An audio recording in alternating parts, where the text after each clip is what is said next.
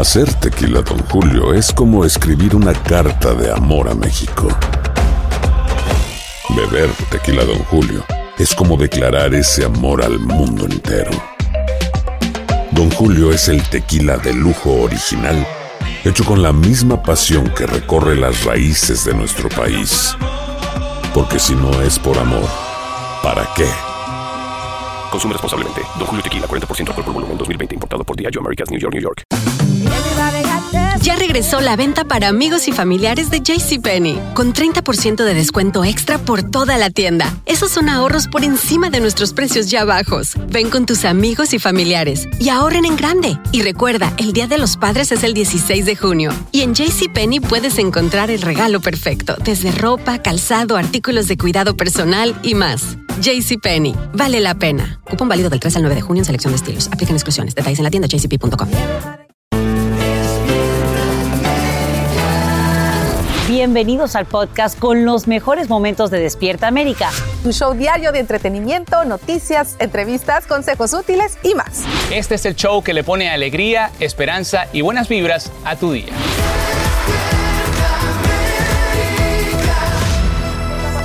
Ni se casen, ni se embarquen, ni despierta América. Se aparta 24 de mayo. Gracias por acompañarnos en su casa Despierta América. Claro que sí. Welcome back. Ay, muchas gracias. Bonita Tenemos muchas. Miren, me la regaló. Carlos y me queda perfecta con el look. Combina. Así que gracias, mi Carlitos.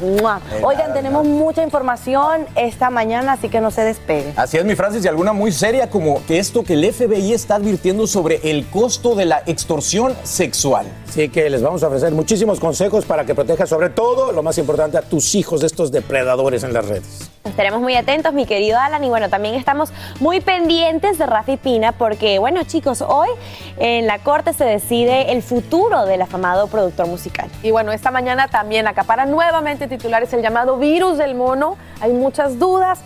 Tranquilos, aquí nos vamos a informar, Sacha. Claro que sí, porque quiero contarles que ya se extiende a varios estados, al menos cinco, y médicos investigan posibles casos en Washington, Utah, Florida, Nueva York, además del contagio que ya se confirma en Massachusetts. El brote estaría relacionado a dos fiestas, al parecer celebradas en Europa, donde hubo contacto sexual. Saludamos en vivo a Eliangélica González para que nos explique por qué los CDC alertan en especial a la comunidad LGBTQ. Eli, cuéntanos. Y te lo explico de inmediato, enseguida después de decirte que Washington fue el último en sumarse a la lista de estados que tratan casos sospechosos. Aclaramos que solo en Massachusetts hasta ahora hay un caso confirmado. La mayoría de los pacientes viajaron recientemente a otros países. La principal teoría que explicaría la aparición de los brotes, según dicen autoridades sanitarias, es que estos contagios de la viruela del mono se habrían propagado durante contactos sexuales múltiples ocurridos en fiestas rave en España y Bélgica, siendo los hombres autodefinidos como gays y bisexuales los más vulnerables. Autoridades de los Centros para el Control y Prevención de Enfermedades se reúnen hoy por primera vez para abordar el tema, mientras anuncian que el gobierno está a punto de liberar las vacunas de la Reserva Nacional para poner a raya la enfermedad. Aclaran que no sería necesario inocular a todos, sino a ese pequeño grupo de personas que haya estado expuesto. Escuchemos lo que dice una de las voceras de los CDC. I don't think that there's a, a great risk to the general community from monkeypox right now in the United States. I think that we need to pay close attention to the communities in which this might be circulating. Y como dice nuestra querida Andrea Chediak, ojo con esto porque el hecho de que ahora el riesgo sea bajo no implica que debamos descuidarnos. Solamente hay que poner atención a los síntomas que son fiebre, dolor de cabeza, músculos y espalda, escalofríos, inflamación de ganglios y agotamiento. Hasta aquí todo parece un resfriado común. ¿Qué es lo distintivo? Y escuche, una erupción muy peculiar en la zona de los genitales. Hay quienes lo confunden incluso con alguna enfermedad de transmisión sexual. Es importante también decirles, amigos, que las personas que tardan, que tienen este virus de la viruela del mono, tardan entre dos a tres semanas en recuperarse. Así que hasta este momento, pues el riesgo es bajo, pero la alerta tiene que ser muy alta. Claro que sí, Angélica González, gracias por brindarnos estos nuevos detalles en vivo. Y mire, tan pronto como mañana miércoles llega el segundo cargamento repleto de fórmulas para bebés. Trae un equivalente para preparar 1.5 millones de biberones de 8 onzas. Todo esto forma parte de la operación activada por la administración Biden para aliviar la falta del alimento de primera necesidad. Al menos seis niños han sido hospitalizados en Carolina del Sur y Tennessee luego de presentar complicaciones relacionadas a esta escasez. Y a esta hora la policía de Nueva York ya identifica al sospechoso de disparar a sangre fría contra el hispano Daniel Enríquez en un vagón del metro. Investigadores dicen que el hombre tiene un amplio historial delictivo y esto mientras familiares de la víctima reaccionan a la ola de violencia armada que sacude la ciudad. Y el alcalde Eric Adams anuncia una nueva iniciativa, como nos dice Fabiola Galindo en vivo desde la Gran Manzana. Buenos días, Fabiola. Luego de identificar al principal sospechoso de disparar a sangre fría y sin razón aparente a un pasajero del subway en Nueva York, la policía dice que recuperó el arma que creen fue utilizada para asesinar a Daniel Enríquez, de 48 años. El sospechoso, un hombre de 25 años con un largo historial criminal violento, le habría dado el arma a un desamparado luego de que sin provocación le disparó a Enríquez cuando él iba camino a un almuerzo desde Brooklyn hacia Manhattan. A pesar de que el asesinato ocurrió al mediodía del domingo, la policía ha desplegado más patrullas en la noche en las líneas de metro de vecindarios con alta tasa de criminalidad. Además, el alcalde propone detectores de armas para el sistema de transporte. So what we're doing, that's why it's taking so long with these devices, because we want the mobile one, ones. We want to be able to just pop up at a station someplace people don't know it's there, and be able to, as people go through, uh, similar to what we do when we do uh, car checkpoints. Enríquez era un hijo de padres inmigrantes mexicanos y trabajaba en Goldman Sachs. No es nada nuevo. Uno quiere decir que hay, hay cosas cambiando, pero eso siempre va a suceder. Quienes lo conocían dicen que era una persona tranquila y generosa y la familia espera que esto no le pase a nadie más. A esta hora el sospechoso sigue prófugo, ha sido identificado como Andrew Abdullah y para darte una idea de la propuesta del alcalde, pues hay más de 470 estaciones de trenes en toda la ciudad y 4 millones de personas utilizan el sistema de transporte, por lo que utilizar detectores de metales sería una propuesta muy poco viable, sino bastante difícil. Carla, regreso contigo.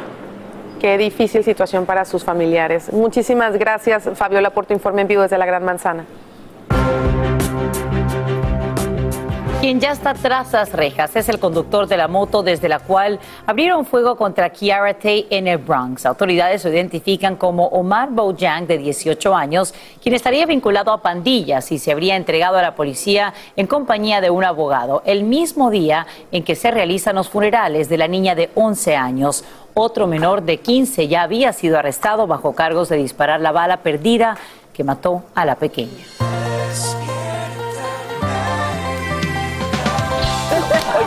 Cambiando de tono y de tema, para todos los fans de Dana Paola, ustedes que son fanáticos de la cantante y actriz, pues la revista TV Notas da a conocer que se encuentra hospitalizada a consecuencia del COVID-19. Claro que sí, a mí me sorprendió mucho eh, saber esto, pero bueno, fueron sus padres, señores, quienes decidieron internarla ya que sufrió problemas de oxigenación, o sea, no podía respirar. Esto después de que el viernes anunciara que había sido contagiada de la enfermedad tras presentarse en el festival Tecate Emblema en la Ciudad de México.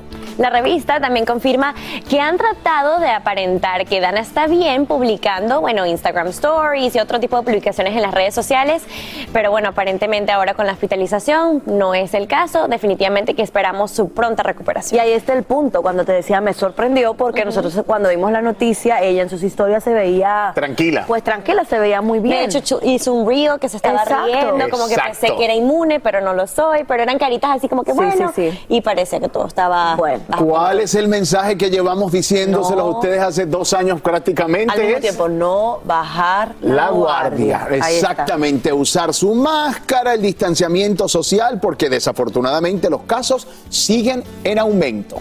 Vamos directamente con el aumento de las temperaturas porque también la cosa está que orde, como dice Carlito en Sin Rollo. Ahí está Rob Mariel.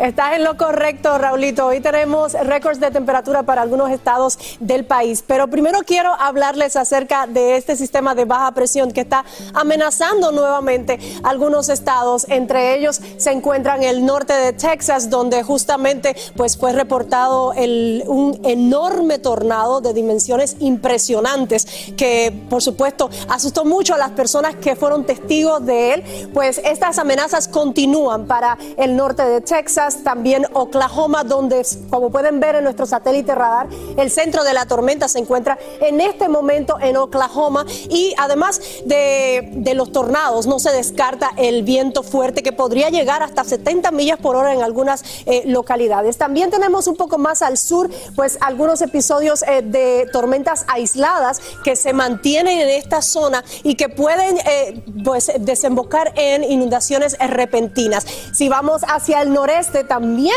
pues aquí se está el, tiempo inestable se mantiene y amenaza también con esas inundaciones repentinas. Toda la zona sur del país, el extremo sur se encuentra bajo riesgo de tiempo severo de mínimo abajo y tal y como les mencioné, pues las amenazas son, varias. Estos son los riesgos, tornados, granizo, viento fuerte que ya ven que puede llegar hasta 70 millas por hora y las inundaciones localizadas. Esta zona se encuentra en riesgo por lo menos por las próximas 20 24, 48 horas. Y esto es cortesía de este sistema de baja presión que continúa en desarrollo y va a llevar ese tiempo inestable durante estos días. Continúen con más de Despierta.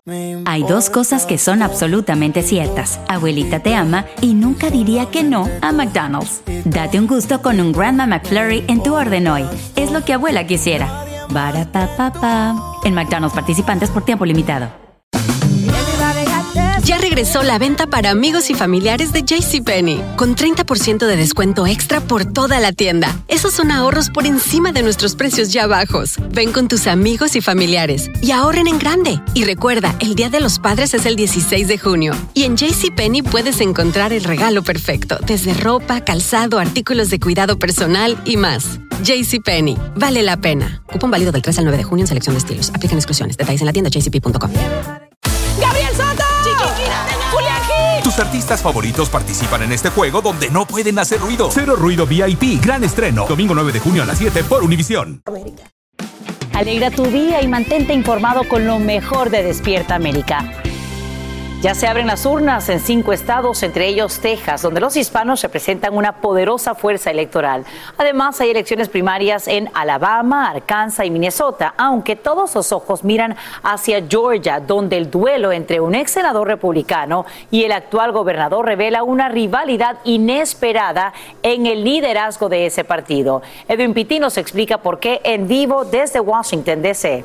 Edwin, buenos días. Muy buenos días, Sacha. Demasiada atención y expectativa por estas elecciones primarias en cuatro estados, pero de los resultados que esperamos de cinco. Como tú bien mencionabas, estamos hablando de Texas, Alabama, Minnesota, Arkansas, pero la atención sin duda alguna está sobre Georgia, donde dos republicanos buscan hacerse con la nominación de ese partido para la gobernatura en el estado de Georgia, entre ellos el actual gobernador Brian Kemp y el ex senador David Perdue. Esa contienda tiene mucha atención porque representa una batalla entre el ex vicepresidente Mike Pence, quien está apoyando al actual gobernador Brian Kemp, y el expresidente Donald Trump, quien apoya a David Perdue. Recordemos que Trump criticó ampliamente a Kemp por no haber querido revertir los resultados de la elección. Y hablando precisamente de esa votación, Sacha ha llamado poderosamente la atención el incremento del 168% de votación temprana. Estamos hablando que en Georgia ya han votado más de 850 mil personas, de ellos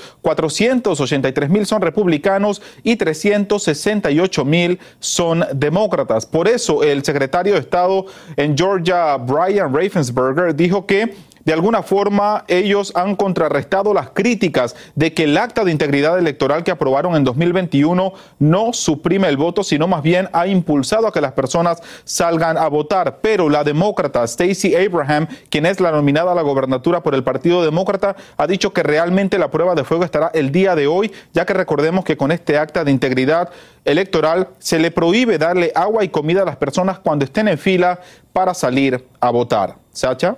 Edwin, ¿y qué podemos esperar de las primarias de Texas, Minnesota, Alabama y Arkansas?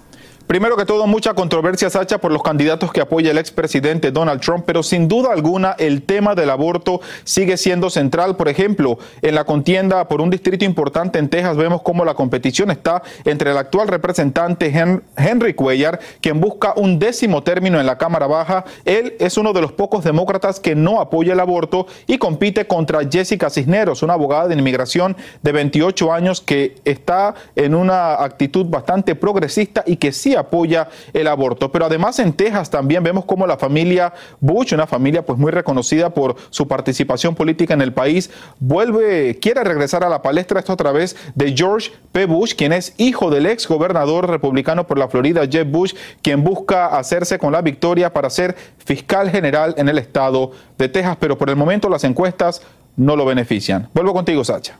Estamos muy pendientes de lo que ocurre y te agradecemos, Edwin Pitti, por aclararlo en vivo desde Washington, D.C. Y te cuento que según el Departamento de Justicia hay por lo menos 20 mil personas en Texas que pertenecen a diferentes grupos de milicias. La crisis en la frontera causa que muchos de ellos se autoasignen la labor de patrullarla. Un equipo de Univision Noticias ha estado acompañando a estas organizaciones y esta mañana tenemos los detalles con Tiffany Roberts. Adelante, Tiffany. Hola, ¿cómo están? Acabamos de terminar una larga faena de varias horas caminando kilómetros en lo que es la ladera del río aquí en la frontera en Texas. Hemos acompañado a lo que es la milicia Patriotas por América, que es un grupo de hombres y mujeres fuertemente armados que conforman este grupo, esta milicia que opera aquí en esta parte de Texas. Los detalles se los les traeremos mucho más detalles adelante en el noticiero, pero por ahora lo que les podemos contar es que ha sido una noche con muy poco movimiento. No hemos encontrado hasta el momento personas, migrantes, eh, tráfico de personas no hemos encontrado hasta ahora, pero sí hemos encontrado las pistas, las huellas, un túnel encontramos donde los dejan el paso y todo el camino ha sido una experiencia de estar con estos hombres y con estas mujeres también, porque tienen todo un, un proceso de logística, tienen un grupo de apoyo, tienen toda una manera de operar que es muy particular. Y llama la atención que durante todo este tiempo y todas estas horas que hemos pasado a, lo largo de estos caminos de tierra, no nos hemos encontrado con un solo vehículo de lo que es fuerzas policiales, de lo que es la patrulla fronteriza, de lo que es el Departamento de Seguridad Pública de Texas. Ha sido una eh, noche con muy poco movimiento, con muy poca luz. El río está muy crecido y piensan que tal vez es por eso que hay poco tráfico de personas. Toda esa información se la vamos a traer más adelante. Esperamos que, continúen con nosotros en esta cobertura, pero por ahora es todo lo que les tenemos por acá. Regresamos con ustedes en los estudios. Gracias, Tiffany Roberts. Y bien, te cuento que ya están abiertas las urnas para que casi un millón de colombianos en el extranjero voten en las elecciones presidenciales. Tienen hasta el 29 de mayo para participar. Esto ocurre horas después del último debate televisivo entre los candidatos Gustavo Petro, Federico Gutiérrez y Sergio Fajardo, quienes el próximo domingo miden fuerzas en la primera vuelta de los comicios. Vamos ahora a conocer qué nos depara la madre naturaleza para este martes y para eso voy contigo, Romario Lea. Adelante. Muchísimas gracias, Sacha. Pues el día de hoy comencé hablando de tormentas, pero ahora tengo que hablarles de las temperaturas. Y tenemos un contraste bastante marcado. Mientras en algunas zonas, pues las temperaturas estarán unos 15, 20 grados por encima de la media, en otras encontrarán esos mismos 15 y 20 grados, pero por debajo de la media. Y esto es justamente al centro de las planicies donde tendremos esas temperaturas más frescas.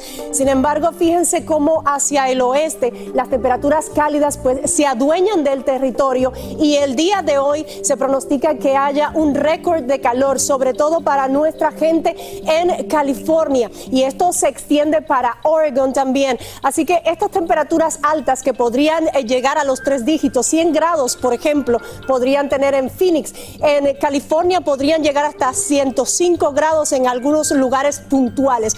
Tenemos que tomar las medidas de precaución porque esto puede ser extremadamente eh, peligroso para su salud. Y vamos a hablarlo en dígitos. Fíjense cómo las temperaturas máximas del día de hoy están entre 93, 99 grados para Las Vegas y Phoenix respectivamente. Sin embargo, cuando vamos a Kansas, eh, vemos que las temperaturas están en 62 grados. Es bueno en este momento hablar un poquito acerca de esos trabajos con mayor radiación, los trabajos que, están, que tienen mayor exposición al sol y es donde usted tiene que tomar las precauciones extremas. Las personas que trabajan con los techos, reparación de pavimento, jardinería, construcción, agricultura, los salvavidas, todos ustedes tomen las medidas de precaución porque el calor va a estar extremo el día de hoy. Continúen con más. Le hago una pregunta. De corazón a corazón, ¿usted quiere pagar y salir de sus deudas? Si la respuesta es sí, présteme atención. Mire, para tratar de controlar ese aumento de la inflación, la Reserva Federal que hizo aumentó el costo del dinero. ¿Qué consecuencias tiene? Que todo está más caro. El crédito, esto va a afectar los préstamos para comprar una casa, un carro, financiar un gasto imprevisto y sobre todo las tarjetas de crédito. Aquí en Despierta América está la solución. Me acompaña hoy Jessica Sotolongo, una consultora de crédito y dueña de Intercredit Solutions. Muy buenos días por la mañana. Muy buenos días, Raúl. ¿Cómo tú te encuentras esta mañana? Feliz de que estés con nosotros porque todos tenemos deudas. Todos queremos salir de deudas. Y lo primero que te quiero preguntar, ¿qué es lo que hay que hacer? ¿Qué hay para desarrollar, digamos, un plan para poder pagar esas deudas? Claro que sí, Raúl. Mira, lo primero que tenemos que hacer es pedir nuestro reporte de crédito, solicitarlo. ¿Para qué? Para que nosotros podamos identificar qué es lo que está pasando. Lo podemos pedir ya sea por teléfono, por correo regular o por la internet, ya que nosotros en la Comisión Federal del Comercio nos permite pedirlo una vez al año completamente gratis y también ahora con esto de la pandemia lo podemos pedir cada siete días. O sea, ya una vez teniendo nuestro reporte de crédito vamos a identificar lo que debemos. Cuánto tenemos en esta deuda de, de, las tarjetas de crédito y aprovechemos y revisemos si toda la información que está en ese reporte de crédito es 100% real y es de nosotros. Yo quiero ir paso por paso porque es importante. Luego de que nosotros pedimos ese reporte de crédito, ya lo sabe, lo puede pedir gratis una vez al año. ¿Cómo saber ¿Qué tarjetas de crédito pagar primero? Ahora con esos intereses que están de ¡pum! para sacarla de honrón en el estadio. Así mismo es, Raúl. Mira, primero antes de eso, vamos a nosotros a hacer nuestra tarea. Vamos a hacer una lista, ya sea de todos los balances que nosotros tenemos en nuestro reporte de crédito, en lo que son las deudas. Okay. Luego vamos a hacer una lista de todo lo que son los ingresos, todo ese dinerito que nosotros traemos para la casa. Uh -huh. Luego vamos a escribir la tasa de interés que estamos pagando por estas tarjetas tarjetas de crédito, que esa es la parte más dura, porque ahí te vas a dar cuenta lo caro que te está saliendo tener ese préstamo de, en esas tarjetas de crédito. Ya una vez en eso, vamos a también hacer lo que son los gastos. ¿Cuántos son los gastos esenciales? ¿Cuáles son los gastos esenciales? Lo que pagamos en vivienda, lo que pagamos en comida. Sí, en nuestro gasolina. presupuesto del diario vivir. Correcto. Ya una vez que tenemos esa lista, nos va a ser más fácil poder escoger algún plan de reducción de deudas. Perfecto. Ahora, ¿cuál es el plan, digamos, más recurrido? El que la gente dice, me voy por este. Mira, hay que ser realistas. Cada uno de nosotros vamos a saber qué tanto podemos afrontar ese pago y qué no. Okay. O sea, tenemos que ser muy conscientes con nosotros mismos. Uh -huh. Ya una vez que nosotros vamos a hablar de qué plan vamos a tomar, por ejemplo, tenemos el plan de la bola de nieve, sí. tenemos el 50, 30 y 20, tenemos la avalancha y tenemos la consolidación de deuda. Okay. El de la bola de nieve creo que es el que la gente más utiliza porque empiezas a pagar la que, la que, más, la que más dinero tiene, ¿no? La Exacto. mayor deuda. Tú vas a identificar todos los balances y a la que ve, le veas un balance más pequeño, a esa es la que tú dices, a esa es la que yo voy a eliminar. Le vas a pagar el pago, sin dejar de pagar las otras, Exacto. le vas a enviar el pago mínimo a cada una de esas tarjetas de crédito y entonces vas a tener que eliminar la deuda más pequeña. Luego tenemos la 50, 30 y 20. ¿En qué consiste? Que es la más factible para muchas personas. Es que el 50% del dinero que entra a la casa lo vamos a utilizar para lo que son los gastos esenciales. Luego el 30% lo vamos a utilizar para eliminar las deudas. Y el otro 20, Raúl, es el que vamos a utilizar ya sea para el ahorro o los gastos que no son esenciales. Tenemos la avalancha, que es la avalancha que vamos, es similar a lo que es la bola de nieve, pero vamos a identificar en vez del balance más pequeño, vamos a ver la que tiene la tasa de interés más, Más alta. Y así vamos a eliminar esa deuda y pagando las otras mil. Para terminar rápidamente, ¿qué pasa si me atraso con el pago de mis facturas o si mi deuda ya ha pasado lo que se llama un cobrador de deudas de esos que te están llamando, te están llamando, te están llamando y tú dices, Dios mío, ¿cómo hago? Ay, Raúl, lo primero que tenemos que hacer, que muy pocas personas lo hacen, es que tenemos que llamar a nuestros acreedores. ¿Quiénes son los acreedores? A las personas que nosotros les debemos esa deuda. Explícale tu situación, habla con ellos. Creemos que no nos escuchan y sí nos escuchan. Pedir un cambio de fecha de pago, transferir el balance y hablar con los acreedores. Oye, tremendo segmento el de hoy. Quiero darte las gracias por haber venido, sin duda alguna. Consultar siempre con un experto es muy importante. Vamos juntos a salir de las deudas y hacer de nuestro bolsillo un bolsillo feliz. Déjame decirte algo, como nosotros como... Ya regresó la venta para amigos y familiares de JCPenney, con 30% de descuento extra por toda la tienda. Esos son ahorros por encima de nuestros precios ya bajos. Ven con tus amigos y familiares y ahorren en grande. Y recuerda, el Día de los Padres es el 16 de junio. Y en JCPenney puedes encontrar el regalo perfecto, desde ropa, calzado, artículos de cuidado personal y más. JCPenney, vale la pena. Cupón válido del 3 al 9 de junio en selección de estilos. Aplican exclusiones. Detalles en la tienda jcp.com. artistas favoritos participan en este juego donde no pueden hacer ruido. Cero Ruido VIP, gran estreno. Domingo 9 de junio a las 7 por Univisión. Era la mejor. Hola, yo soy Carla Martínez. Estás escuchando el podcast de Despierta América. Vamos directamente al maravilloso mundo de los deportes. Y a mí me huele a Francia, me huele a París, a Champs-Élysées. A croissant. El, el que va a tener que llamar a los acreedores es Alan Thatcher cuando regrese de París. Despierta, despierta en París. Le Pupú le mató Le Guagua. ¿Y qué creen? Eso fue lo que aprendiste en la Nos clase. vamos, Miren nada más. Increíble. Champions League, Liverpool, Real Madrid. Pero para decirnos exactamente lo que está pasando, porque ya mañana llego yo. Ay, mañana llego yo. Pero hoy nos vamos con Tony Kerky. ¿Cómo estás, mi Llévame, Tony? En llévenme. vivo, papá. ¡Kerky! No nos oye, no nos oye. Pero está bien bonito donde está. Alan, Jesus, aquí estamos en, en Montmartre, un lugar espectacular en París, esperando justamente la llegada de, de Alan. Aquí le estoy haciendo el scouting de los restaurantes. De fondo veían a la Basílica de Sacré-Cœur, el Sagrado Corazón, que es un lugar, es el segundo monumento más visitado de toda la ciudad de París, imagínense. Es un sitio este donde la gente viene a tomarse un café, a, a cenar y a que le hagan un retrato a los artistas locales. Es un sitio muy visitado. Nosotros esperando con ansias esta semana de finales, además, porque el jueves tenemos la ida de la final del fútbol mexicano entre Atlas y Pachuca. La vuelta será el domingo, después esa gran final que tenemos el sábado entre el Liverpool y el Real Madrid. Una final que tendremos en nuestra pantalla de TUDN, en nuestra pantalla de Univision y por supuesto en VIX gratis en nuestra app de streaming. Esperando que lleguen pronto el Real Madrid y el Liverpool en una final que va a ser histórica, yo se los prometo. Son dos equipos que juegan un fútbol espectacular. Regreso con ustedes y aquí te estoy esperando, Alan. Ahí estamos, mi Tony. Va a ser un gusto trabajar con todos ustedes ahí. Ya saben, tu DN con Univisión y todo como de. Qué bárbaro. No, no, yo me quedo, está bien. Qué envidia de la buena, hermano. Alguien tiene que hacer el Envidia de la buena. Mira, buena comida, excelente fútbol. ¿Qué más quieren, hombre? Miren, solamente faltan cuatro días para la gran final de la UEFA Champions League entre Liverpool y Real Madrid. No se la pueden perder este sábado. Ya es este sabadito desde París por Univisión, tu DN gratis en VIX. Y mañana despierte en París. Estaré presente con todos. Eso es lo que me calma, que tu DN me tiene cubierto ahí para los partidos. Y vámonos con el minuto deportivo, mi Francis, ¿por qué no? Mi Juancho, suéltalo, que también hay mucho más. De los playoffs de la NBA, los Boston Celtics dominaron el juego 4 y derrotaron a Miami Heat 102-82, 31 puntos de Jason Bueno. Tatum. El juego 5 será Eso este lo, Miami. eso lo resolvemos aquí en Miami, no te preocupes. Miren, a pesar de la derrota de 1 a 0 en casa, las Chivas reportaron un mejor marcador global 4 a 3 para proclamarse campeonas por segunda ocasión de la Liga MX femenil. No dan, no dan tregua a las muchachas. Y la Liga MX ya conoció los partidos de la final entre Pachuca y el Atlas jueves. Este jueves 26 de mayo, Estadio Jalisco, 9 de la noche. La vuelta será en el Hidalgo, en Pachuca, el domingo 29 de mayo a las 20 horas con 10 minutos. Ahí está la gran final del fútbol mexicano. El América no está. Ah, no, no, no está. Miren, el Real Madrid dominó la liga. Como tal, colocó seis jugadores en el once ideal de esta temporada, encabezados por el francés Karim Benzema, Tabut Courtois, el portero, Eder Militao, Casemiro, Tony Cross y Vinicius Junior son los otros merengues seleccionados al equipo ideal, los campeones con 11, de los 11, 6. Imagínate nada más el Real Madrid. Juegazos que vamos a tener, ya lo sabemos. Champions League, despierta en París, ya estamos.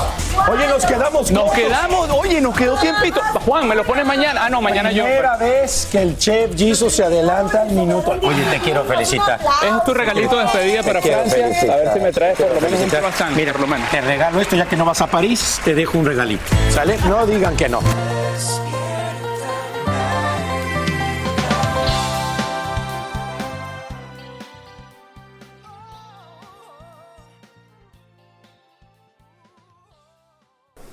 Y esta mañana la policía sigue tras la pista del sospechoso de disparar a sangre fría contra Daniel Enríquez en el metro de Nueva York.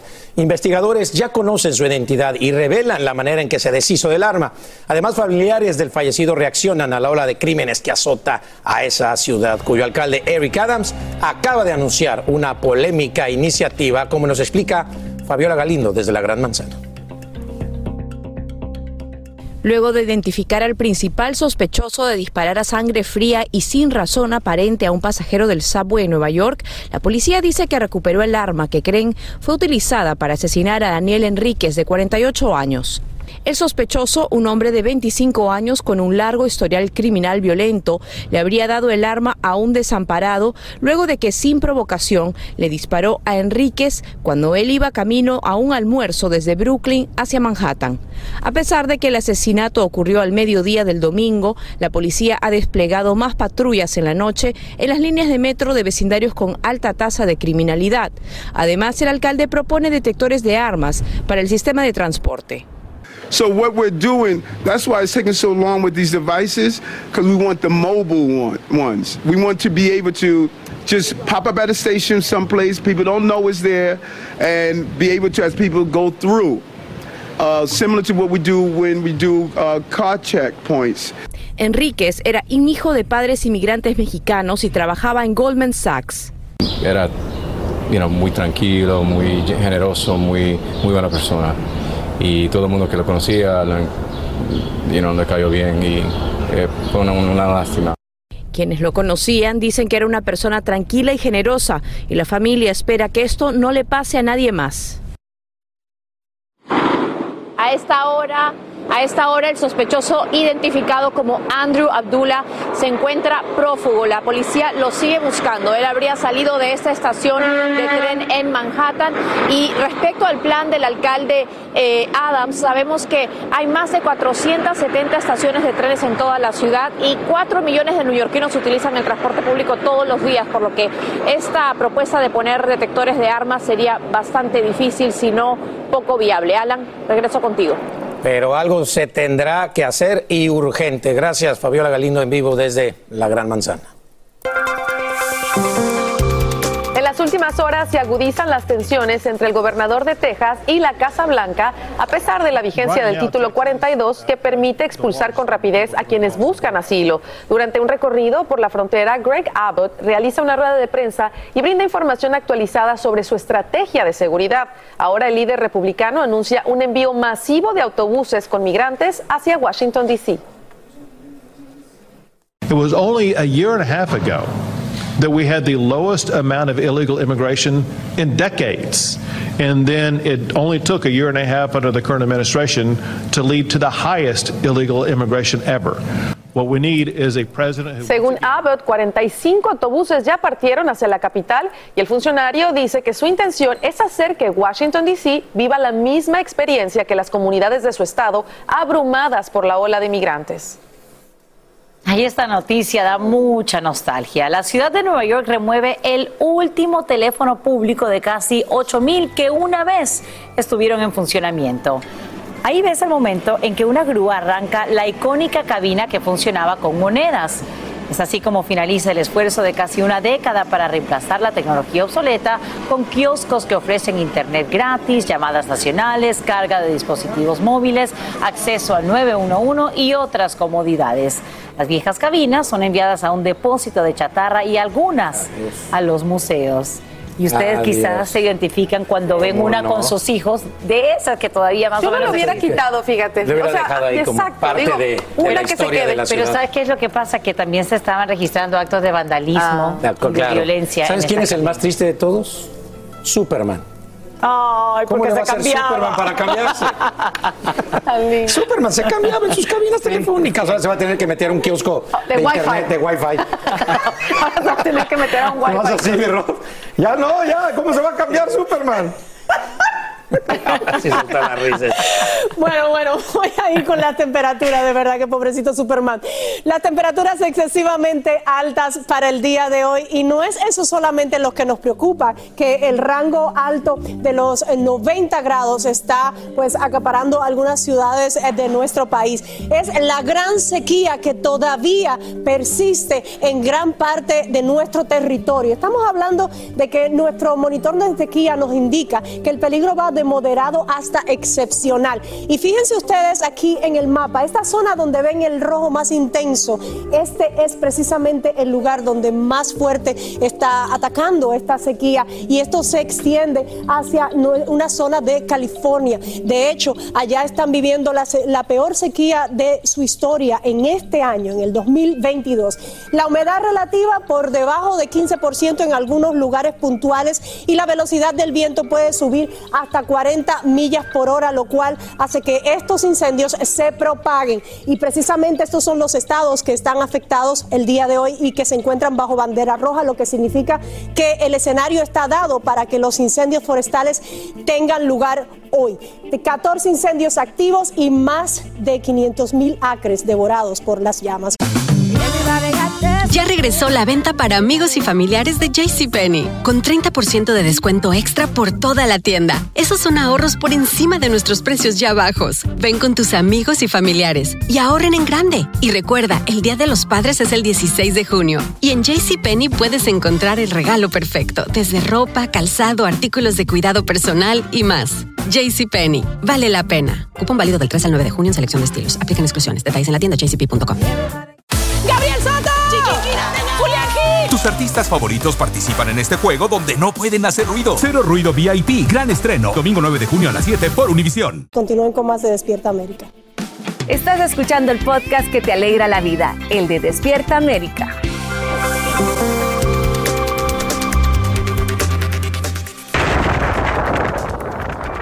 Parece el ruido de una intensa balacera, pero son las ráfagas de un gigantesco tornado que toca tierra en Texas. Un cazador de tormentas capta estas impresionantes imágenes de lo que describe como un monstruo absoluto. Mira cómo carros policiales advierten a conductores que se alejen de la zona, mientras el Servicio Nacional Meteorológico pide a residentes que se mantengan en sus casas para evitar escombros voladores. Lo peor es que, como te adelantamos aquí en Despierta América, el mal tiempo se mantiene en vigor para varias comunidades durante el transcurso de la jornada. En lo alto del muro fronterizo quedan atrapados tres migrantes que buscaban pasar desde Tijuana, México, a San Diego, California. Y ahí ves este nuevo video que muestra bomberos usando una escalera para bajarlos a 30 pies de altura. El trío ahora permanece en custodia de la patrulla fronteriza. El operativo se da en momentos en que una nueva ola de migrantes espera cruzar la frontera. Votantes de cinco estados salen hoy a las urnas. Alabama, Arkansas, Minnesota y eligen a candidatos a los comicios de medio término. Pero Texas y Georgia acaparan todas las miradas. El primero por el rol de su electorado hispano. El segundo porque revela divisiones en el Partido Republicano y es que el expresidente Trump y su segundo Mike Pence apoyan a políticos rivales. Edwin Pitti tiene lo último desde Washington, D.C. Y lo que se espera hoy, Edwin. Adelante. Así es, Sacha. Muy buenos días. A esta hora cientos de personas salen a votar, sobre todo en Georgia. Y como tú bien mencionas, esto revive esa rivalidad entre el expresidente Donald Trump y su vicepresidente Mike Pence, que están apoyando a candidatos diferentes para la gobernatura, para la nominación por parte del Partido Republicano. Los candidatos que se disputan esa posición son el actual gobernador Brian Kemp, quien busca reelegirse y tiene el apoyo de Mike Pence, mientras que el senador David Perdue es apoyado por el expresidente Donald Trump. Recordemos que Trump criticó ampliamente a Kemp por no haber colaborado con él para revertir el resultado de la elección presidencial de la pasada contienda electoral, pero llama poderosamente la atención, Sacha, cómo el voto temprano acapara titulares en Georgia. Estamos hablando que más de 850 mil personas votaron de forma temprana, 483 mil republicanos, 368 mil demócratas, y por eso el secretario de Estado en Georgia asegura que ese acta de integridad electoral del 2021 que fue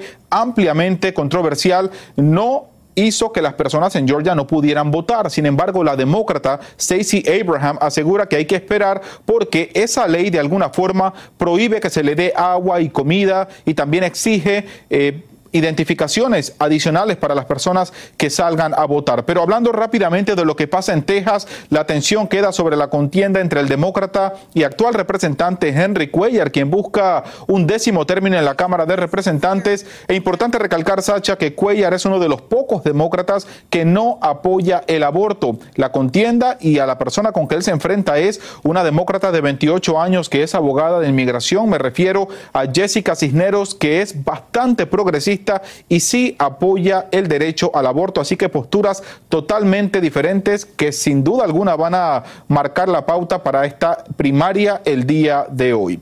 Soy Edwin Pitti reportando en vivo desde Washington. Vuelvo contigo al estudio, Sacha. Y Henry Cuellar ha sido un duro crítico del manejo de la administración Biden en términos de la crisis en la frontera. Vamos a ver qué ocurre y te agradecemos, Edwin Pitti, por brindarnos este abrebocas en vivo desde Washington, D.C. Y a esta hora Rusia intensifica sus ataques en el este de Ucrania. El cielo se cubre de humo, las alarmas suenan y civiles buscan refugio. La aterradora escena se repite en varias ciudades y ocurre justo cuando un diplomático ruso de la ONU renuncia a su cargo calificando la invasión como una desgracia. Por su parte, el presidente Biden señala que la crisis en Ucrania es de interés mundial. Y ahora te muestro cómo la clase del primer año de la Academia Naval escala con éxito el monumento Herndon de 21 pies de altura. El gran reto es que la estructura es engrasada con una gruesa capa de manteca vegetal lo que pone a prueba la destreza y astucia de los estudiantes. Este grupo se graduó en 2025, trabajó durante 3 horas, 36 minutos y 58 segundos para cumplir esta hazaña. ¡Wow! Qué euforia, no sé si me apunto para esa. Me gustan los retos, pero no estoy segura sobre este. Seguimos con más aquí en Despierta América. Adelante. ¿Sabías que los músculos más activos de tu cuerpo están en tus ojos? ¿Qué? Qué increíble. Mira, mira, mira, mira. Tú sabes que yo he tenido que, de verdad, Carlita, aprender a ejercitarlos. Yo, yo he sido operado tres veces de estrabismo que es parálisis en uno de los músculos precisamente del ojo y la manera de ejercitarlo es precisamente poner, llevar el ojo de un extremo al otro y eso es lo que hace como que el ojo se entrene. Increíble, es un músculo. Bueno, ahí está. Impresionante. Oiga, vamos a cambiar de tema y de tono. El país entero, Carla, se conmocionó, de verdad que sí, durante este fin de semana, luego de que un joven de 17 años se suicidó en San José, California. Miren, el chico fue víctima de extorsión sexual a través de la web y es que cada vez pues surgen más tácticas que los depredadores usan precisamente para engañar a los más vulnerables, nuestros niños y nuestros jóvenes. Sextorsión es como le llaman a este fenómeno y este proceso. Patricia fue mayor desde New Jersey, nos cuenta casos similares y herramientas para mantener a salvo nuestras familias. Patricia, buenos días. Hola, ¿cómo están? Muy buenos días. Estamos en una estación de la Policía Estatal de Nueva Jersey para contarles los riesgos que aún ahora enfrentan los más pequeños a la hora de utilizar redes y aplicaciones en Internet. La interacción con extraños continúa siendo uno de los principales problemas. Aquí les contamos lo que recomiendan las autoridades para mantener a nuestros niños seguros. ella se cortó en un brazo, eh, no la parte inferior, sino la parte posterior, gracias a Dios, porque por eso solo es músculo ahí. María vive en Nueva York y decidió mantener su identidad oculta por respeto a la integridad de su hija. Pasó con tu hija. Ella estaba en un grupo de una aplicación que se llama Discord y ahí ella conoció unos cuatro amigos, eran en total. Se hicieron un círculo, ellos cuatro, y siempre hablando, siempre todo. Su hija tiene 13 y esta aplicación Discord la usaba en la escuela, pero lo que María no sabía era que otras personas podían también ingresar. Y el de 17 le dijo al grupo, el chat de ellos cuatro, que el de 15 se iba a suicidar. Si mi hija y el otro niño de 12 no se causaban daños a ellos mismos. Estas manipulaciones son cada vez más frecuentes. Conversamos en New Jersey con Anthony Sopina de la Unidad de Personas Desaparecidas y Tráfico Humano. On a near daily basis, we receive complaints of online enticement. Um, and we get these complaints from both the victims and parents of the victims, but we also get them reported through the National Center for Missing and Exploited Children. Las plataformas digitales y las compañías tras las redes sociales siguen trabajando en ofrecer más seguridad a los usuarios, imponiendo controles, pero las agresiones virtuales siguen en aumento. El Centro Nacional de Niños Desaparecidos y Explotados recibieron 19 mil quejas en el año 2019 versus 38 mil en el último año, lo que implica un aumento del 97%. Sin embargo, Denuncia es muy difícil porque por la vía de comunicación.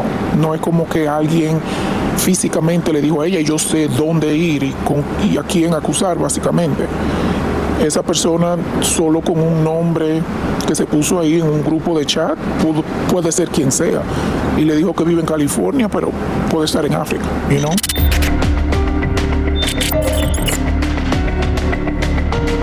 El depredador va a ser una persona que miente, que va a engañar, que su objetivo fundamental es la urgencia de hacerte daño. Se te va a presentar como un sujeto que quiere ser tu amigo, que quiere ayudarte, que quiere ser tu coach, que quiere ser tu mentor. Te van a dar, eh, digamos, tarjetas de regalos de, de juegos. especialistas recalcan la importancia de saber que tanto niños como familias no son responsables, son víctimas.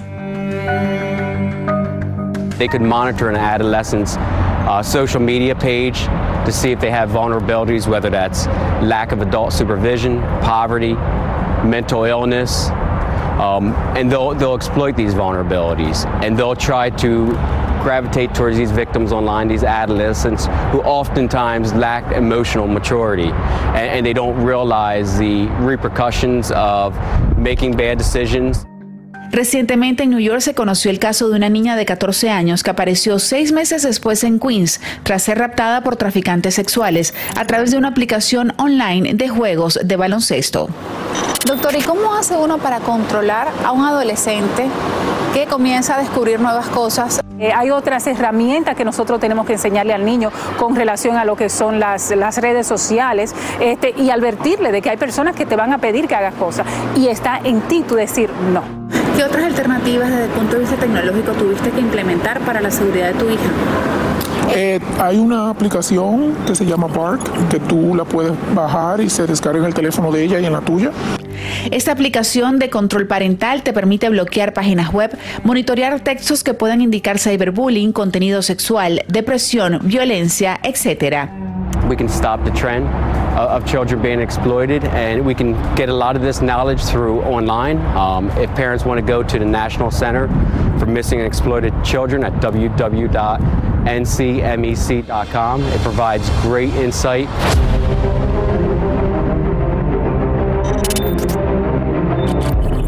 Continuar fortaleciendo la personalidad de nuestros niños e iniciar la conversación sobre los riesgos que pudieran enfrentar al utilizar las redes y los juegos por internet, sin duda va a ser de mucha ayuda para su seguridad. Esto es todo de mi parte, seguimos ahora con más de Despierta América. Gracias, gracias eh, Patricia. Eh, hay que estar muy alerta de todo lo que sucede alrededor de la vida de nuestros hijos. Nos están informando que en este momento Nos vamos a Puerto Rico directamente, lo que está sucediendo con Rafi Pina. Vamos directamente a Puerto Rico. Creo que es un mensaje, porque la nena también se supone que naciera el día de su muerte, que era el 28 de mayo, se adelantó para el 22 y, y nada, estamos, estamos positivos, gracias a todos. Vamos a ver qué pasa.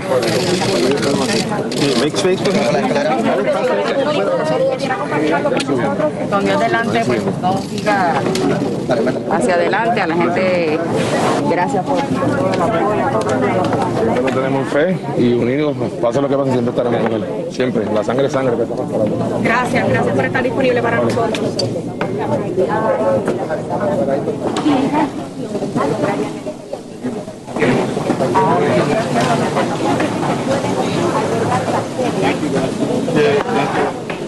Bueno, y como estamos viendo, es la llegada del productor musical Rafi Pina, el esposo de Nati Natasha, llegando a la corte en Puerto Rico. Es el día en que la corte pues tomará la decisión de qué va a suceder. Eh, hemos visto que ese proceso se ha venido eh, atrasando, se ha venido posponiendo. Él tuvo la posibilidad de compartir en el cumpleaños de su hija, que era lo que más quería. Y sin embargo, bueno, hoy llegó el día, no hay fecha, como dicen, que no se cumpla. Y aquí en Despierta América le estamos trayendo minuto a minuto lo que sucede con la situación del productor musical. Así es, como lo vieron. eh, eh, parece estar tranquilo. Sí, Eh, vamos a- apoyado. exactamente, junto a su esposa. Así que vamos a seguir de cerca, como bien decías, este caso y que sea lo mejor para todos, ¿no?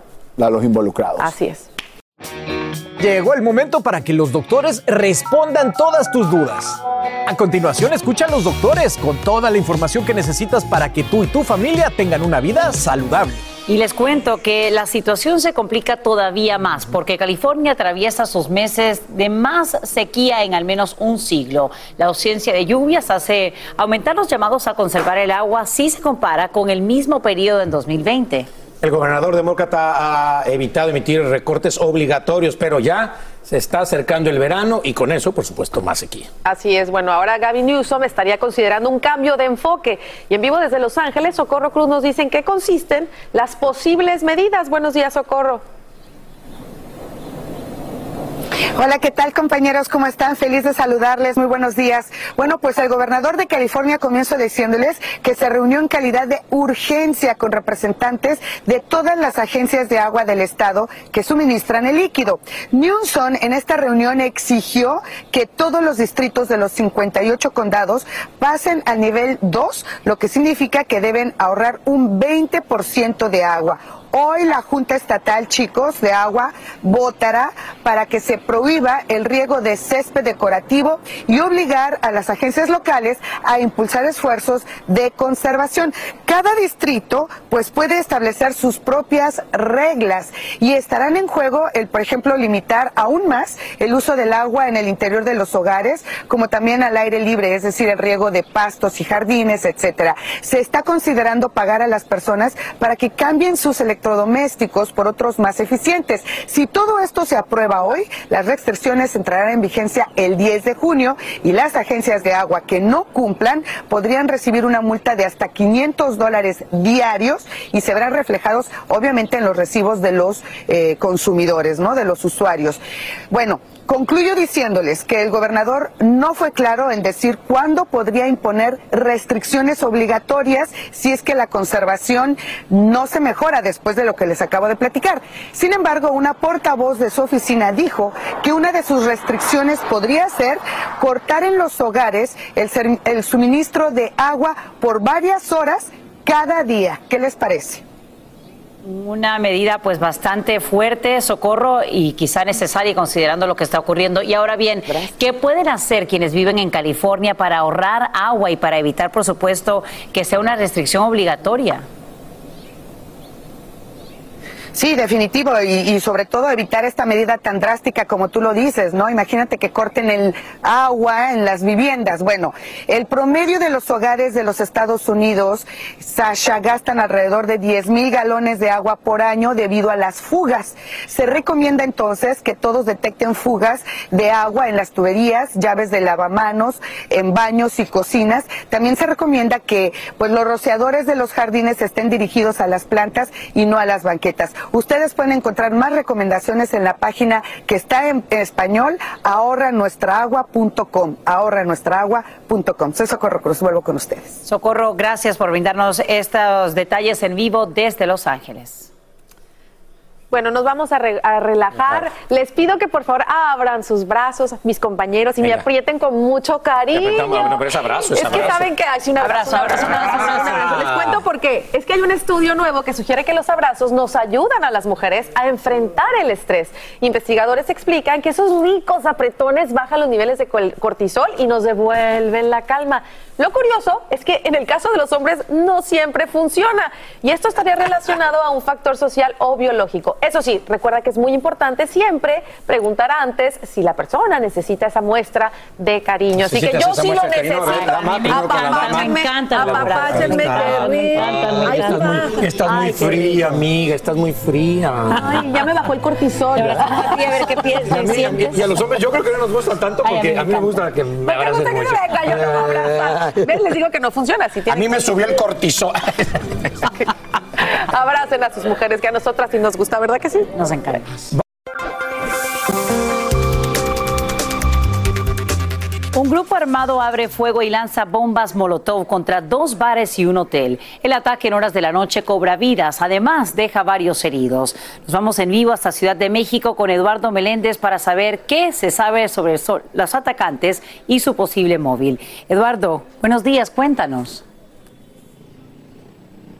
Sasha, a todos muy buenos días. Pues terrible lo que tenemos que dar a conocer y por qué se había tardado tanto la autoridad en confirmar toda esta información. Porque es aterrador. Mira, son siete las mujeres que lamentablemente fueron encontradas sin vida y tres hombres en el interior de estos dos establecimientos que fueron eh, atacados por sujetos fuertemente armados en la colonia Valle Hermoso, que por supuesto que de Hermoso no tiene absolutamente nada. Ellos se encontraban en estos dos bares al lado de un hotel y bueno, sujetos armados, 10 aproximadamente, llegaron a bordo de dos camionetas y dispararon de forma indiscriminada. Por eso, lamentablemente, han perecido estas siete mujeres, pues que se dedicaban a trabajar, a atender estos establecimientos y los tres hombres. Bueno, ¿a qué se atribuye esta situación? A una pelea entre miembros del cártel Jalisco y también del cártel Santa Rosa de Lima. Y esto se atribuye, Sasha, porque varias cartulinas quedaron regadas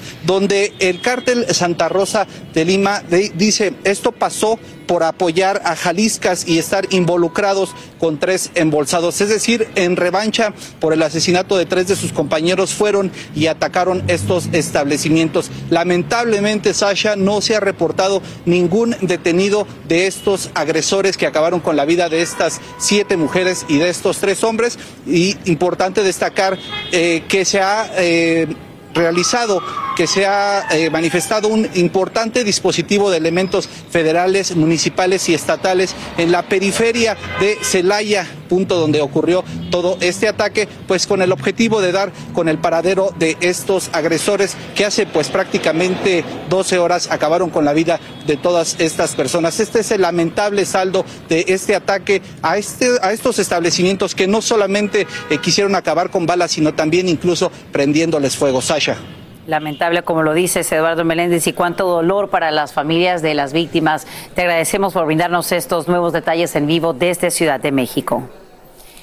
Cambiamos de tema. El deterioro de la economía aquí en Estados Unidos no desalienta a quienes sueñan con ser padres. Te cuento que las tasas de natalidad aumentan ligeramente en 2021 luego de una fuerte caída en el primer año de la pandemia. Entre un año y el otro se registran unos 46 mil más nacimientos. El incremento se observa muy especialmente entre mujeres hispanas y blancas. ¿Qué haces para conservar tus aguacates? Hay un truco viral en la plataforma TikTok que consiste en sumergirlos en agua y guardarlos en la refri. Así mantienen su frescura y verdor, pero cuidado porque el procedimiento podría tener riesgos para la salud. Es que la FDA advierte que cualquier bacteria, incluida la salmonela, puede multiplicarse durante este almacenamiento y hasta infiltrarse en la pulpa de la fruta. Descubren al dragón de la muerte. Científicos hallan en Argentina restos de una nueva especie de reptil volador que vivió hace 86 millones de años y medio, medía más de 29 pies de largo. Este pterosaurio fue una de las primeras criaturas de la Tierra que utilizó las alas para cazar a sus presas. Reptil con alas sería el más grande en su especie encontrado hasta ahora en América del Sur. Fascinante, como lo que vemos en algunos cuentos y algunas películas. Hay más aquí en Despierta América. Adelante, chicos. Fascinante, estoy segura que esa imagen se hará viral en las redes sociales. Sin duda, ¿Es verdad? Total. Oye, y es que también gracias a las redes sociales nos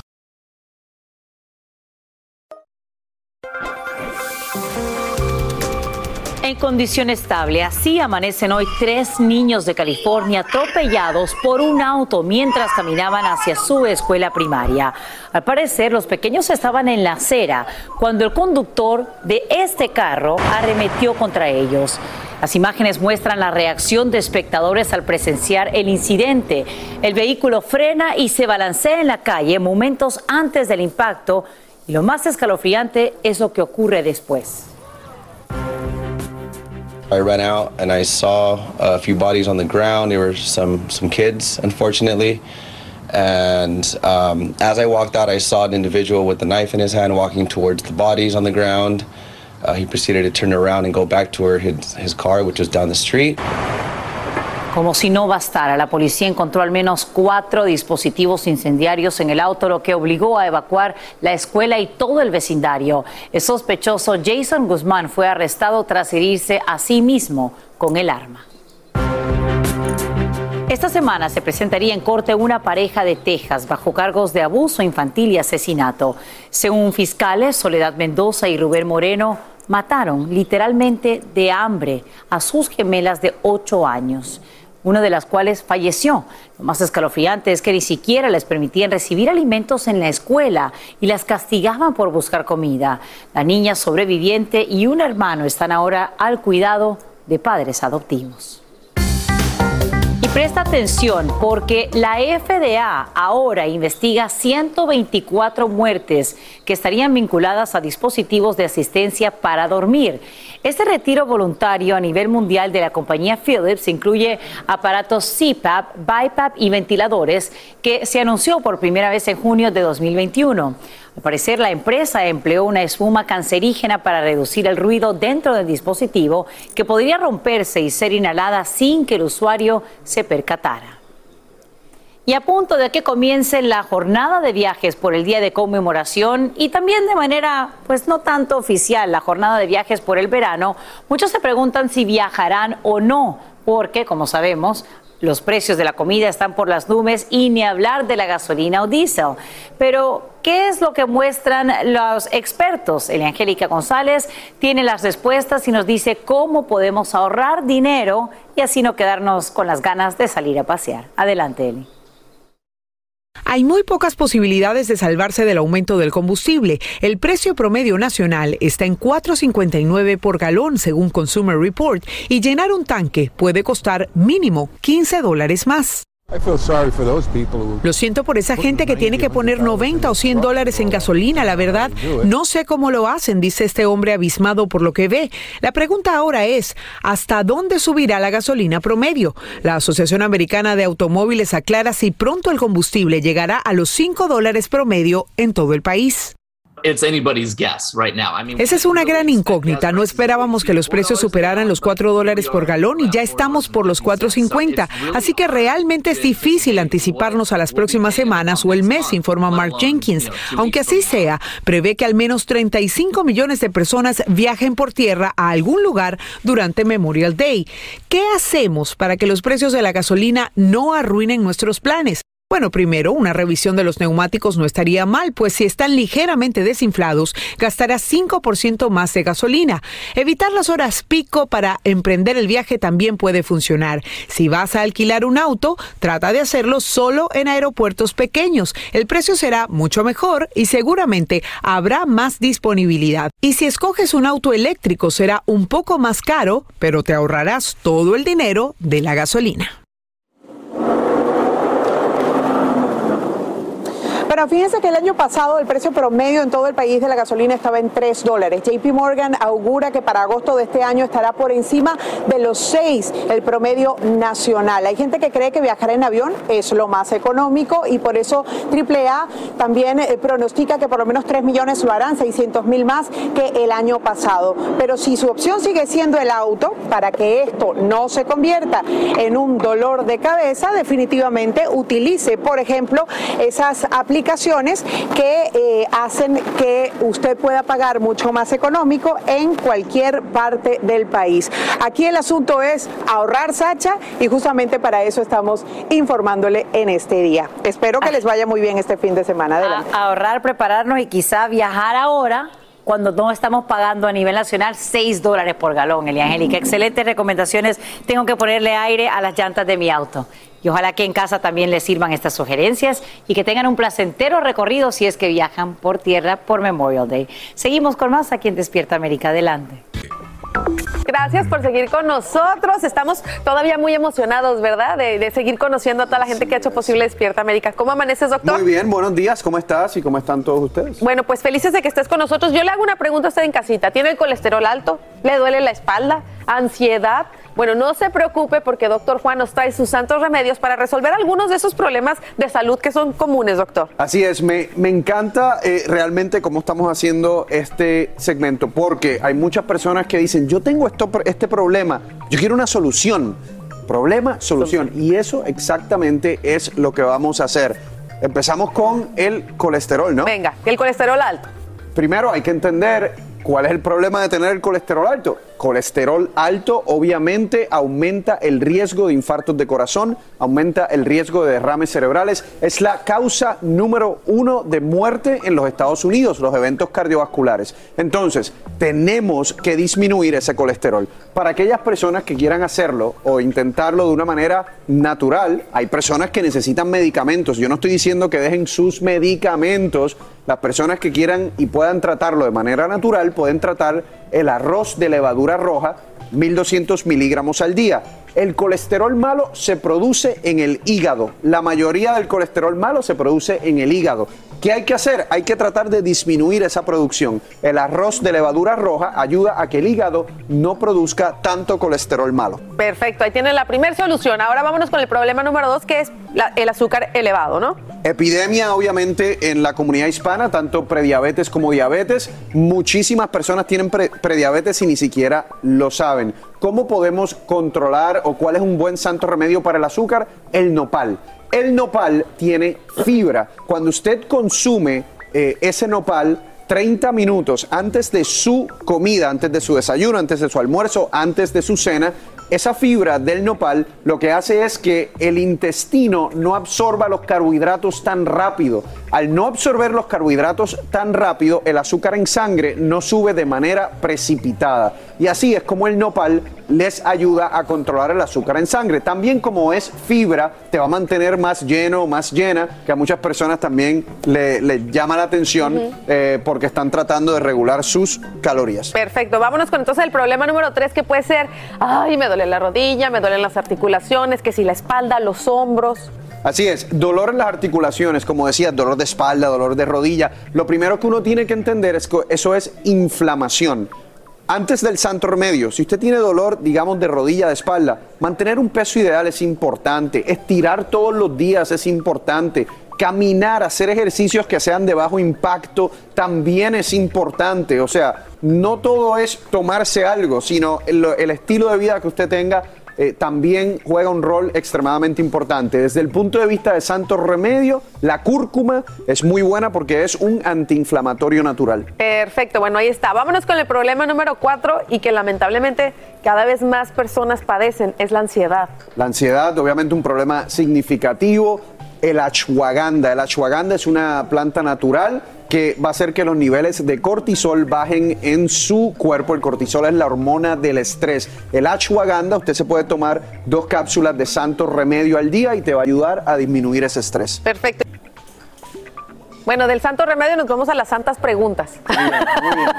que siempre nos llegan muchísimas preguntas, doctor, muchas dudas. Vamos con esta que la envía Ana de Acosta 0726 y dice así, ah, los que tenemos la vacuna contra la viruela, ¿estamos protegidos? Me imagino que esta pregunta surge también a raíz de todo esto de la, La viruela, viruela del del mono, mono. claro. Eh, realmente lo que se cree es que las personas que tienen esa vacuna que en Estados Unidos se le puso a las personas antes de 1972, tienen algún tipo de protección. Eh, la- los anticuerpos que se crearon a raíz de poner esa vacuna de viruela, se creen que te pueden por lo menos dar una protección parcial en contra de la viruela del, del mono. Oye, y te voy a preguntar rápidamente porque mucha gente lo comenta en las redes sociales. Hay de qué preocuparse, ya sé que lo has comentado, pero me gustaría reiterarlo, porque mucha gente está preocupadísima pensando que esto se podría convertir en una pandemia. Mira, ya estamos todos asustados con el COVID, ¿no? Yo sé, yo entiendo, todos tenemos eh, PTSD, ¿no? De todo lo que hemos pasado, la ansiedad que hemos tenido. No tiene, en este momento, eh, no tiene los mecanismos, no tiene los elementos necesarios para una pandemia. Número uno, es un virus que conocemos. Hubo un brote en, en el 2003. Eh, esto se- eh, es- hay casos desde 1970. Eh, en África usualmente todos los años hay casos de esto, entonces no es algo que desconocemos. Número dos, existe, como estábamos hablando, protección, aunque sea parcial, en personas que se pusieron esa vacuna de la viruela. Con coronavirus no había, nadie estaba protegido Exacto. de nada. Y eh, no se transmite tan fácil como se transmite COVID eh, o coronavirus. Perfecto, bueno, ahí lo tienen, así que háganle caso al doctor. Calmaditos, nos vemos más bonitos. Vámonos con la próxima pregunta, la envía Yaisca Contreras, dice lo siguiente, ¿qué opina del ayuno intermitente? Mira, eh, yo creo que el ayuno intermitente puede ser una muy buena opción para aquellas personas que este estilo de vida lo pueden seguir. Para que entiendan, el ayuno intermitente es cuando la persona deja de comer a las 8 de la noche, usualmente más o menos esa hora, vuelve a resumir comida a las 12 del mediodía, son 16 horas. Cuando usted no come por 16 horas, el cuerpo no puede utilizar glucosa para la energía y el metabolismo, ¿no? Entonces, utiliza energía de grasa. Y así puedes quemar eh, grasa, eh, puedes bajar eh, esas libritas, que es lo que muchas personas quieren hacer. El ayuno intermitente, por eso, puede ser bastante eh, saludable. Te ayuda con el control del azúcar en sangre, te puede ayudar, hay estudios que demuestran hasta que te puede ayudar a disminuir problemas eh, con demencia y el cerebro. Entonces es una buena opción. Lo que yo siempre digo, Carla, es que no necesariamente es para todo el mundo. Exacto. Yo siempre doy mi ejemplo. Yo no voy a seguir un ayuno intermitente, no porque no sea bueno, es porque en mi estilo de vida a mí me gusta todas las mañanas sentarme con mi desayuno, ver todas las noticias de salud, tomarme mi café. Entonces, yo tengo que ser feliz en la vida. No voy a seguir, funciona. no voy a seguir un, un ayuno intermitente, no porque no es bueno, sino porque no se ajusta a mi Claro. estilo de vida. Yo, por ejemplo, sigo una dieta que es alta en proteína, baja en carbohidratos, hago mis tres comidas al día, una dieta bastante balanceada. A mí me funciona. Y yo hago el ayuno, para los que no Raúl González, mi compañero y yo hacemos ayuno intermitente ya desde hace que será dos años. Y la verdad nos sentimos muy bien porque en nuestro caso sí se acomoda como nuestro estilo de vida. Bueno, ustedes están despiertos súper temprano, están trabajando por cuatro horas, eh, el tiempo se te va, se te hace más fácil hacer el, el ayuno intermitente. Y yo he notado todos esos beneficios de los que hablaste. O sea, sí me siento como que descanso mejor, eh, te- tengo como una capacidad de concentración más alta, así que... Y también sentí que la, la pancita se empezó como a Te encoger. puedes tomar tu tececito mientras Eso estás sí, haciendo el ayuno. siempre tomo tecito, por eso me ven con la taza para calmar el hambre. Gracias, doctor. Aquí hablamos sin rollo ni rodeo. Las noticias más calientes del mundo del entretenimiento y el análisis de nuestros expertos los escuchas en Sin Rollo. Sin rollo. Bienvenidos a Sin Rollo, señores. Aquí estamos para debatir todos esos temas que a ustedes les interesan. Voy a empezar con la presentación de este panel espectacular. Marcela, ¿Qué tal? Buenos días, ¿qué tal? Aquí tengo a mi izquierda a Lourdes Estefan. Saludos, Plátano Power. Eso, voy a seguir Buena. con Monse Medina. No. Astrid Rivera. Esa. Y... tarararararara. ¡Olé! ¡Olé! Yo, Mari. Las mujeres. Men in Black. No, y está como en amor el hombre. Vamos a ver si estos temas que tenemos aquí me los sacan del cueco, como dicen en mi tierra. ¿El Ok. Vámonos, señores, a lo que vinimos. Miren, el juicio entre Amber Heard y Johnny Depp, bueno, ha pasado de todo allí como en las películas. Ahora, muchos aseguran que la abogada que lo defiende, pues tiene como que un romance con el actor. Señores, esto es insólito. Ahí la ven en pantalla. Ella se llama Camil Vázquez, es de familia colombiana y lo que ha hecho es reírse de estos rumores, señores, que surgieron a raíz de un cierto lenguaje corporal entre la abogada y el actor. Todo esto en medio de un inesperado giro en el que Johnny Depp no será llamado, para que ustedes sepan, a testificar por el equipo de Amber. Así que yo quiero empezar con la licenciada Marcela Sarmiento. La licenciada La nada. licenciada. Yo La necesito- licenciada nada. La verdad tienes razón cuando hablas del lenguaje corporal. Hay un lenguaje corporal diferente, no es el típico lenguaje que uno ve entre, entre los abogados y, y sus clientes. Asumo que es la edad, es una mujer bastante joven, es una nueva manera de asumir a su clientela, de ser una persona un poquito más, eh, digamos, cercana a su cliente, no detrás de un saco como el de, eh, no sé, saco y corbata como antes, pero si lo hay, muy mal hecho que lo esté dejando Deme ver. deme un segundo, Muy mal hecho que lo esté Oye, dejando ver. eh, eh, Yomari está como que, está digo como la señora de- del que tiene la Poco. conexión con los extraterrestres, hablando así. No puedo reaccionar.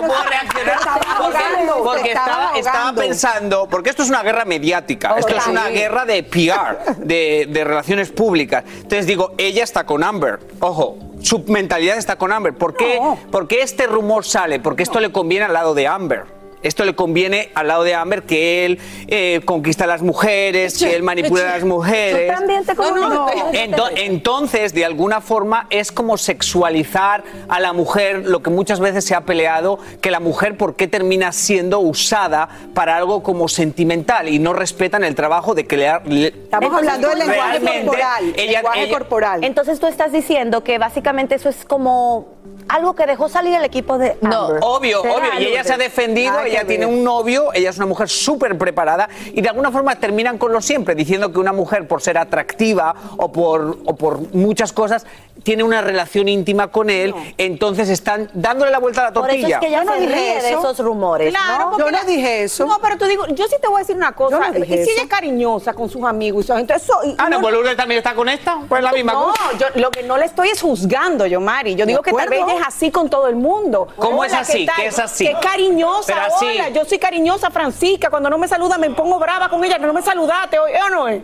Ah, pero yo sé, así.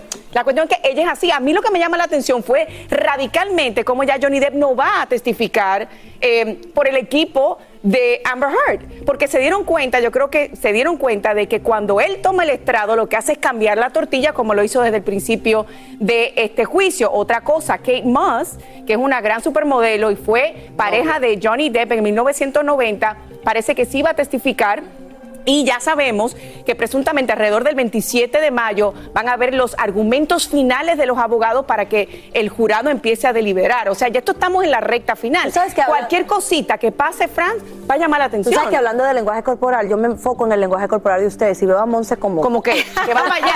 pero tiene, pero que tiene de malo, O sea, ¿sabes? ¿en qué te quieres enfocar en tu opinión? ¿En el lenguaje corporal? Que porque somos latinos, tal vez ella se ve un poquito más eh, cariñosa, Cariñosa. O en lo que va Cercana, a terminar cercana. siendo este caso. Eh, bueno, miren, yo sí les quiero hablar acerca del lenguaje corporal que TikTok se ha encargado de analizar profundamente. Y hay un video que me llama mucho la atención, que él se hace para adelante y ella se hace para adelante, casi que están sincronizados, bajan la cabeza al mismo tiempo, la levantan, toman notas, se miran. Ella es lo abraza. indiscutible que hay algo, hay química, pero no necesariamente es una química amorosa. Puede ser una química que ellos establecieron Laboral. como un equipo. Actualmente son acuerdo. y están pasando por No, pero algo ustedes muy, no están ayudando a la fuerte. causa Eso- feminista, ¿no? Mis pero yo- primas las feministas A tienen que estar- No, yo. Mari, yo simplemente hay, hay, nosotros tenemos química aquí fuera del aire, hay química Pero que de alguna, pero de alguna forma juntos. estás dando a entender No. que sus abrazos es- no es- son más allá de un abrazo normal. Hay química lo laboral. Hay call me crazy, call me No, Lo que crazy. pasa es que todo le vemos la parte mala, no, tiene que haber amor ni nada así. ¿A qué Puede me dice ser- por el oído? You are crazy. Puede, Total, puede la ser- verdad puede ser algo de amigos, de Perdónenme, pero la verdad, tú sabes, no, yo estoy aquí como Ella tiene del diablo. La verdad es que se ve muy raro como una abogada abrazando a un Claro, cliente ella así. tiene Yo 37 nunca en mi vida años, lleva eso. muchos años eh, litigando, es una mujer atractiva. La, la idea viene porque ella es atractiva, por Sí, eso llama la atención. es cierto. Si no fuese una mujer atractiva y fuese una mujer mucho mayor que, que, que Johnny Depp, a lo mejor no estuviéramos hablando de ella. Pero yo les voy a decir algo. Yo le envío, yo tengo el teléfono de ella, yo le envío un mensaje. a este- Una stalker, eso se llama en mi país. Oye, yo Una me stalker ella mandó un mensaje. veces. Obviamente el último mensaje me dejó en azul, pero Cami, si nos estás viendo, recuerda que cuando termine el juicio, yo soy la primera eh, que quiero hablar Astrid, te está No, investigando. te voy a te decir está- una es cosa. abogada. Yo te no- está investigando Sí. porque le mandaste un mensaje. Ok, no, pero que ya se han intercambiado, no es el verdad, primero. pero Pero yo lo que pienso es que no podemos caer en eso, de que simplemente porque una mujer ah, eh, o sea, tenga cierta cercanía con un, con un, o sea, y que no es que se están besando, es que, sí, mira esto, no significa que automáticamente ya tienen una relación. Bueno, o sea, por cosa, favor, tampoco no puede ser generalista. ¿Qué dice mi lenguaje corporal? Cercanía, Que nos vamos. vamos, que nos vamos. Que nos vamos una Así termina el episodio de hoy del podcast de Despierta América. Síguenos en Euforia, compártelo con otros, públicalo en redes sociales y déjanos una reseña. Como siempre, gracias por escucharnos.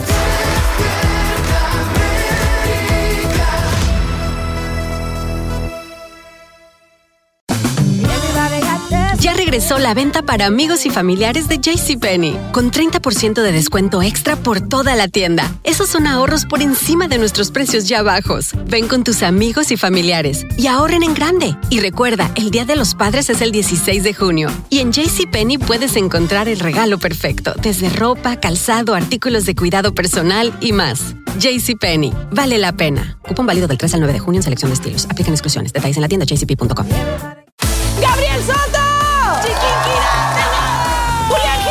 Esto es Cero Ruido VIP. Tus artistas favoritos participan en este juego donde no pueden hacer ruido. Yo soy bien competitivo. ¿Te habían invitado alguna vez a un programa a no hacer ruido?